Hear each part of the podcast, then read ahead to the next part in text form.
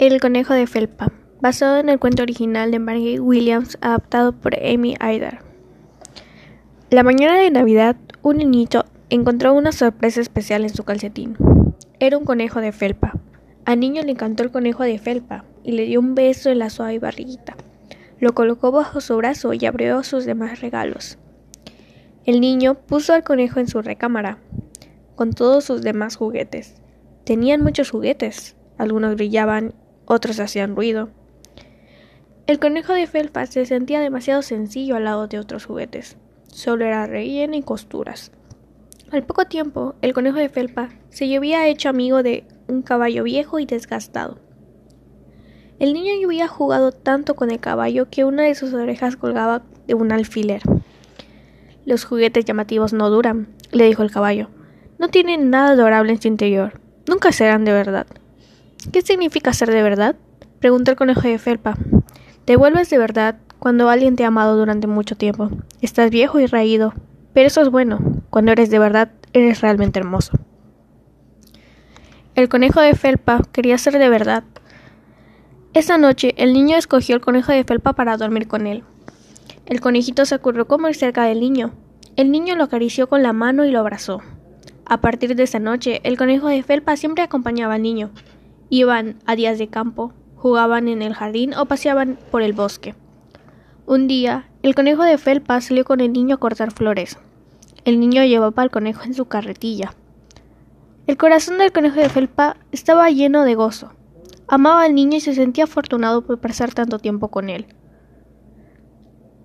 El conejo de felpa estaba tan feliz en su interior que no se dio cuenta de lo rasposo que se estaba volviendo en el interior, en el exterior. Su pelo estaba sucio de jugar en la tierra con el niño. El espacio entre sus orejas estaba desgastándose de tantos abrazos a la hora de dormir. Una tarde, el niño y el conejo de felpa estaban jugando en el jardín. De pronto, un relámpago iluminó el cielo y comenzó a llover. El niño corrió inmediatamente a casa y olvidó al conejo de felpa del jardín. El conejo estaba muy solo en el jardín y se sentía muy triste. Extrañaba al niño. A la hora de dormir, el niño se dio cuenta de que el conejo de felpa todavía estaba fuera. Con los ojos llenos de tristeza le dijo a su madre ¿Podrías rescatar a mi amigo, el conejo de felpa, por favor? Su madre salió en medio de la lluvia con una linterna, pues con la oscuridad hasta que tropezó con el conejo en la hierba. El pobre conejo estaba todo empapado. Ella le puso bajo su brazo y corrió al interior de la casa para llevárselo al niño. Le dio el conejo y le dijo por favor, ten más cuidado. ¿Dónde dejas tus juguetes? Mi conejo no es un juguete, es mi amigo. Es de verdad, dijo el niño. Abrazó al conejo de felpa y su madre sonrió a los dos amigos. El conejo de felpa estaba frío y goteaba, pero eso no le importó. Esta había sido la noche más feliz de su vida. El niño lo amaba. Al final de un verano perfecto, la familia del niño saldría a un largo viaje. El conejo de felpa observaba los preparativos. Le emocionaba acompañar al niño en otra aventura. Pero se fueron sin él. El niño había olvidado empacar al conejo de felpa. El conejo de felpa comenzó a llorar. Sus lágrimas corrían por sus redondas mejillas y caían al suelo. En ese mismo lugar comenzó a crecer una flor mágica. La flor sostenía un hada que le habló al conejo de felpa con dulzura. Hola, querido conejo. Tu amor por el niño te ha hecho merecer el privilegio de volverte real. ¿No era ya de verdad? preguntó el conejo. Solo para el niño. Ahora lo serás para todo el mundo. De pronto, el conejo dio un pequeño salto, y luego saltó una vez más. Y otra. Saltaba entre las flores y las piedras, jugaba con otros conejos en el bosque, mordisqueaba lechuga dulce en la huerta. Cuando el niño regresó a casa de su largo viaje, corrió al bosque a jugar y encontró un conejo que le parecía bastante conocido. Ese conejo no era como todos los demás conejos del bosque que huían de inmediato cuando veían al niño. El conejo saltó hasta el niño como si le hubiera saludado. El niño se arrodilló y sonrió amistoso, conejito. Me recuerdas a un viejo amigo. El conejo de felpa, dijo el niño. ¿Crees que podamos ser amigos? le susurró el niño al conejo. El conejo movió su naricita rosa y el niño se rió. Desde ese día, el niño siempre buscaba al conejo en el bosque. Al conejo le encantaba saldar entre las piedras y las flores. Le gustaba jugar con los demás conejos que vivían en el bosque. Pero también amaba al niño.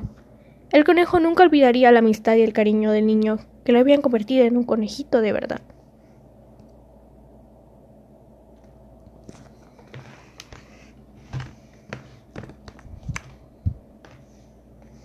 Cuento 2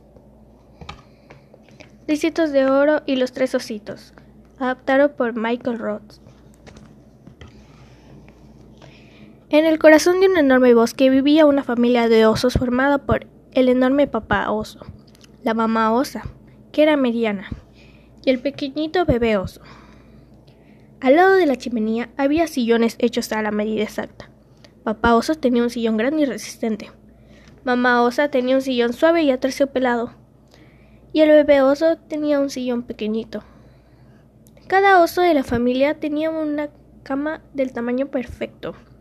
La cama de papá oso era grande y fuerte. La de mamá era suave y mullida. Y el bebé oso tiene una camita pequeña y cómoda. Cada mañana, el desayuno de la familia eran tres tazones llenos de avena tibia. Para el papá oso había un tazón enorme y rebosante. Mamá osa tenía un tazón mediano y el bebé oso tenía un tazón pequeñito. Papá oso tomó su enorme cuchara y la llenó de avena. Mi avena es demasiado caliente para comerla, dijo papá oso. El bebé oso también trató de probar su avena. La mía también está demasiado caliente, dijo. Entonces mamá osa dijo Vamos a caminar y a recoger algunas moras para ponérselas a nuestra avena cuando esté tibia para comerla y la familia de osos salió al bosque. Al mismo tiempo, una niñeta curiosa llamada Ricitos de Oro pasaba por el bosque y encontró la acogedora casita de la familia de osos. Ricitos de Oro tenía mucha hambre después de su caminata por el bosque. Olió el delicioso aroma de la avena y abrió la puerta. Ricitos de Oro vio tres tazones de avena que estaban sobre la mesa. Primero probó la avena enorme tazón rebosante. ¡Auch! Enclavó Ricitos de Oro. Esta avena está demasiado caliente. Después Ricitos de Oro probó la avena del tazón mediano. ¡Puah! dijo la niñita. Esta avena está muy fría. Entonces Ricitos de Oro probó la avena del tazón pequeñito. Esta avena está perfecta, dijo la niña, y se la comió toda. Papá Oso entró y descubrió las cucharas metidas en los tazones de avena. Alguien ha probado mi avena, dijo el enorme oso. Mamá oso miró su tazón y dijo, Alguien también ha probado mi avena. El bebé oso vio su tazón pequeñito y lloró.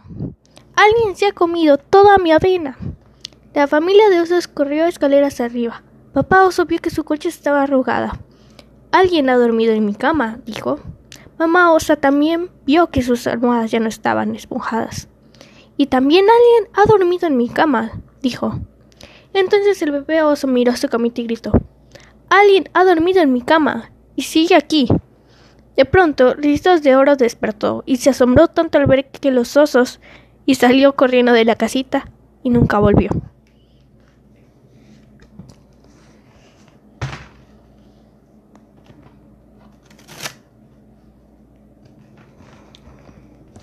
Cuento número 3. La princesa y el Un apuesto príncipe vivía en una de las tierras lejanas con su madre la reina y su padre, el rey. Lo que más deseaba el príncipe era casarse y formar su propia familia. Como era un príncipe, debía casarse con una princesa. Por eso salió en busca de una princesa muy especial para hacerla su esposa. El príncipe viajó a los castillos de muchos reinos para buscar a la princesa. Conoció a muchas princesas bellas y era tan apuesto que todas querían casarse con él, pero ninguna de esas princesas era bastante especial para casarse con ella. Después de una larga búsqueda por todos esos reinos, el príncipe se rindió y regresó al castillo. Al llegar a casa estaba tan triste que sus padres también se entristecieron. El rey y la reina querían ayudar al príncipe. Planearon un baile real e invitaron a todas las princesas de esas tierras. Muchas princesas hermosas asistieron al baile para conocer al príncipe.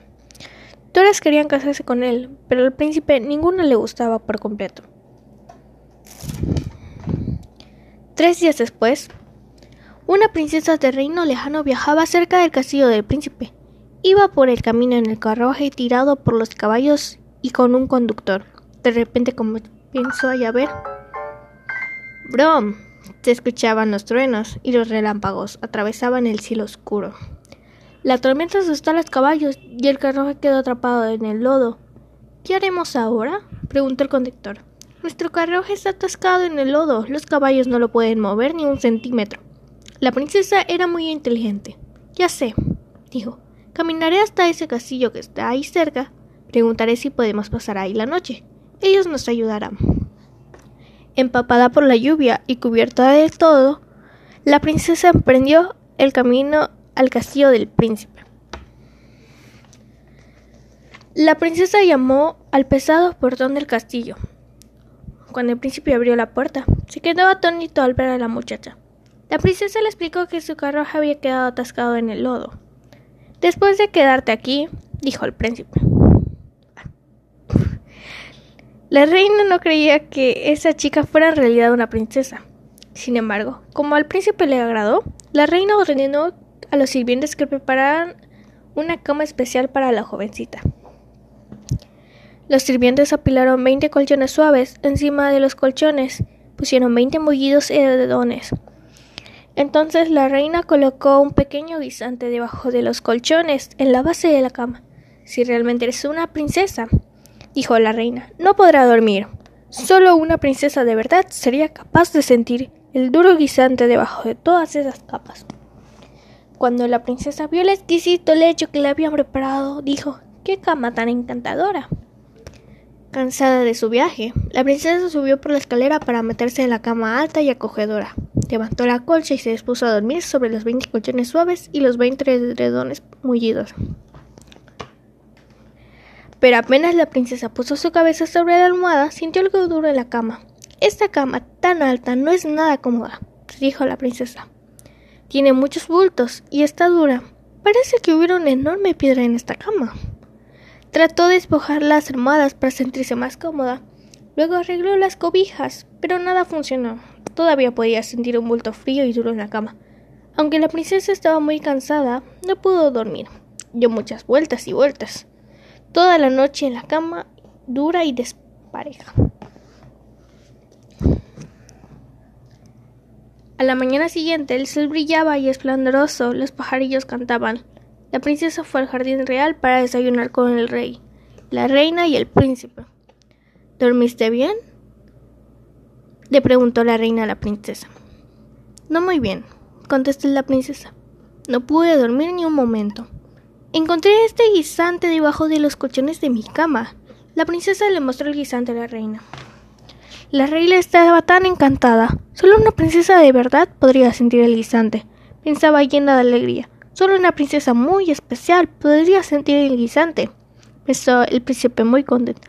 Sin duda, esta era la princesa especial que él estaba buscando. El príncipe le pidió a la princesa que se casara con él. El rey y la reina planearon una boda muy alegre e invitaron a todos los habitantes del reino. El príncipe y la princesa se casaron y todos vivieron felices para siempre.